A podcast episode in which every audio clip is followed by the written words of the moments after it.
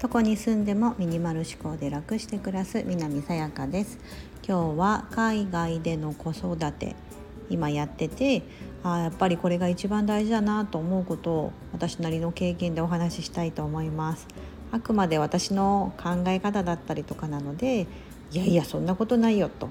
思われる方も、ね、同じように海外で子育てしてる方いらっしゃるかもしれないんですけどもあこれはあくまで私が勝手に言ってることなのでなんかあの皆さんのそのご意見とは違うこともあるかもしれないんですけども、まあ、聞いていただけたら幸いです。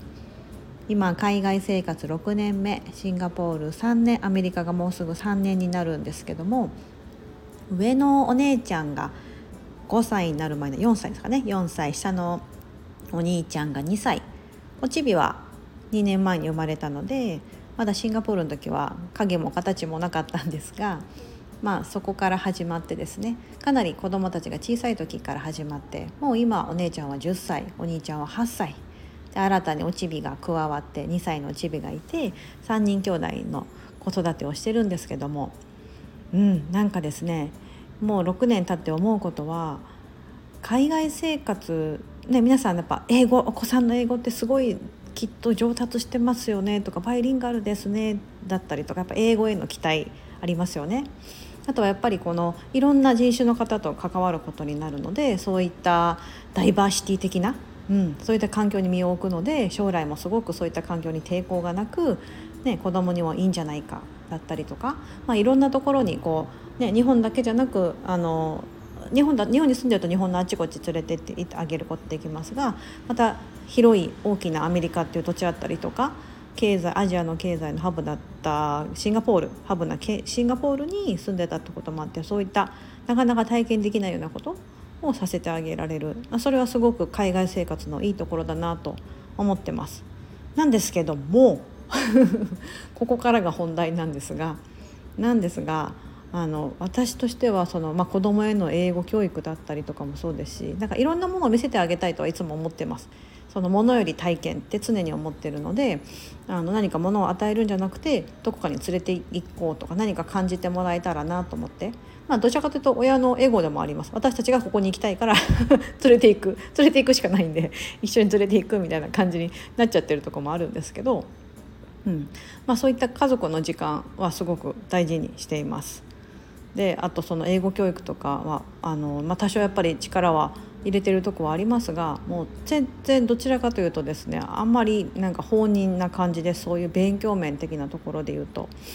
というのはですねなんかあの子どもたちもやっぱ分かってるんですよねあのいろんな国の言葉が飛び交ってるから全ての言葉をやっぱ理解できないっていうのは私たちもそうですけど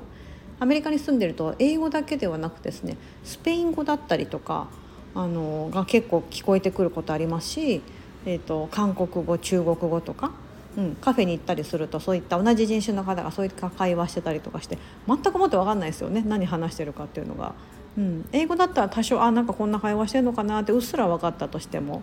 うん、なんかそういうこともあってえっ、ー、となんかこ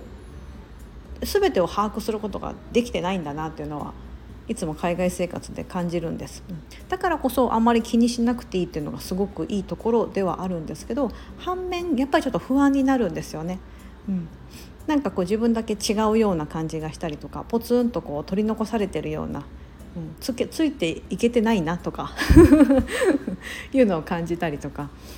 ありますなのでですねあの本当無理しないような暮らし方してるなと思います。うんあのもっとこうやるむしろですね日本で例えば子育てしてるとですねもうお姉ちゃんとか10歳とかねお兄ちゃんぐらいの年になるとみんな塾に行ってたりとか、ね、たくさん習い事をしてたりとか中学受験を見据えてとかいろいろあると思うんですけども、まあ、そういったことはですね今後どこに住むかが分かってないというのもあって私自身の場合ですね我々の場合は。なのであんまりそういう先を見据えることができなくてあの何も取り組取り組んでない、まあ、取り組めてないっていうような 感じなんですけどでも取り組むとですねやっぱりそれだけ負担が自分たちにかかってきますよね。あの送りも送り迎えしなきゃいけないとかあの子供一人で外に出すことができないのでそういったあのことのハードルが高くなってくるのでやらなやってなかったり習い事はちょっとしてますけども本当に、うん、遊び程度な感じでしかやってないですしあの子育て海外で子育てしてることをもしかしたらそう思ってる方も今いるとは思うんですけどやっぱり何かこう無理してやろうとするとですね全部しっぺ返しが自分に返ってきちゃうので ま日本ででもそうですよね。たくさん子供に例えばその塾とかもそうですけど習い事でお金かかるじゃないですか。塾とか高いですよね。たとえ小学生であれ。うん、受験するともちろんその私立とか行かせれば高いだろうし。なんだろうな。なんかこれからももし日本にいたとしても私自身がですねあの塾とか行ってなかったんですよ。中学校とか高校とか。なんか自分で適当に勉強してたみたいなところがあって。なんか子供ながらになんか親にそんななんか塾高いって知ってたんで数万円月にするんだってしてたんでなんかそそうまでしてなんかそこまで払わせたくないなってなんか思ってたんです。私はね。なんか変な子供だったんですよ。うん、別にそんな裕福な家庭じゃなかったんで。うん、だからなんかそういうふうに思ってたからなんだろうあんまりこうなんだろう親に干渉なんかあれしなさいこれしなさいってあんまり言われることもなかったというかすごく自由に育ててもらったんですね。うん、だから子どもたちもあのすごく自由に育ててあげたいなっていうのが私の子育て論ではあるんです。はいあの学校の宿題とかはですね絶対最低限のことなんで絶対やりなさいって言うんですよ。もうそれはやらなきゃあなたの仕事ですって感じで、うん、そこだけはやるやってもらうようにしてますがそれ以外のプラスアルファのところは本当ゆるゆるで、うん、ダメだなって自分でちょっと思う時もあるんですけどじゃあ自分が逆の立場だったらやってたかなと思ったらやってなかったなと思って。まあそれでもこうやって大人になってですねこういろんなことを理解したりとか、うん、できるようになってるのであまりなんかこう肩筋張らずに子育てしていきたいなっていうのをこれからも思ってます。なんか海外にいるとですねやっぱりねなんかそういうお話できる方も少なかったりとかみんななんだろう住んでる場所も遠いですし、うん、そうそうそうだからねなんかこういうお話する方ってほとんどいないんですけど皆さんはどうですか？なんかね日本日本にもしいらっしゃる方これスタンド FM って日本のアプリケーションなんです。ごい日本の方が聞いていただいてるなっていう印象なんですけども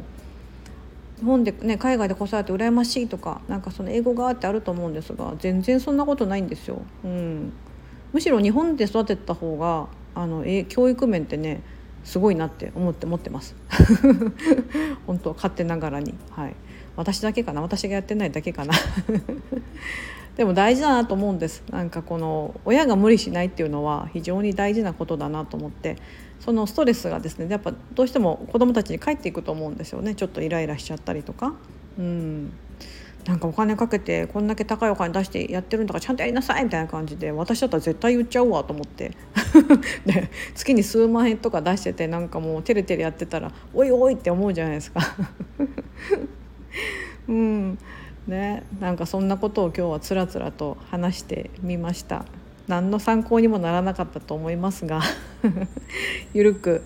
あの、やっていけたらなと思ってます。まあそれぐらい結構海外生活って不安だったりとかですねそんな華々しいものではないんですよみたいなこともちょっとお伝えしなかったとこです。最近疲れてんのかな？それでは皆さん今日も素敵な一日をお過ごしください。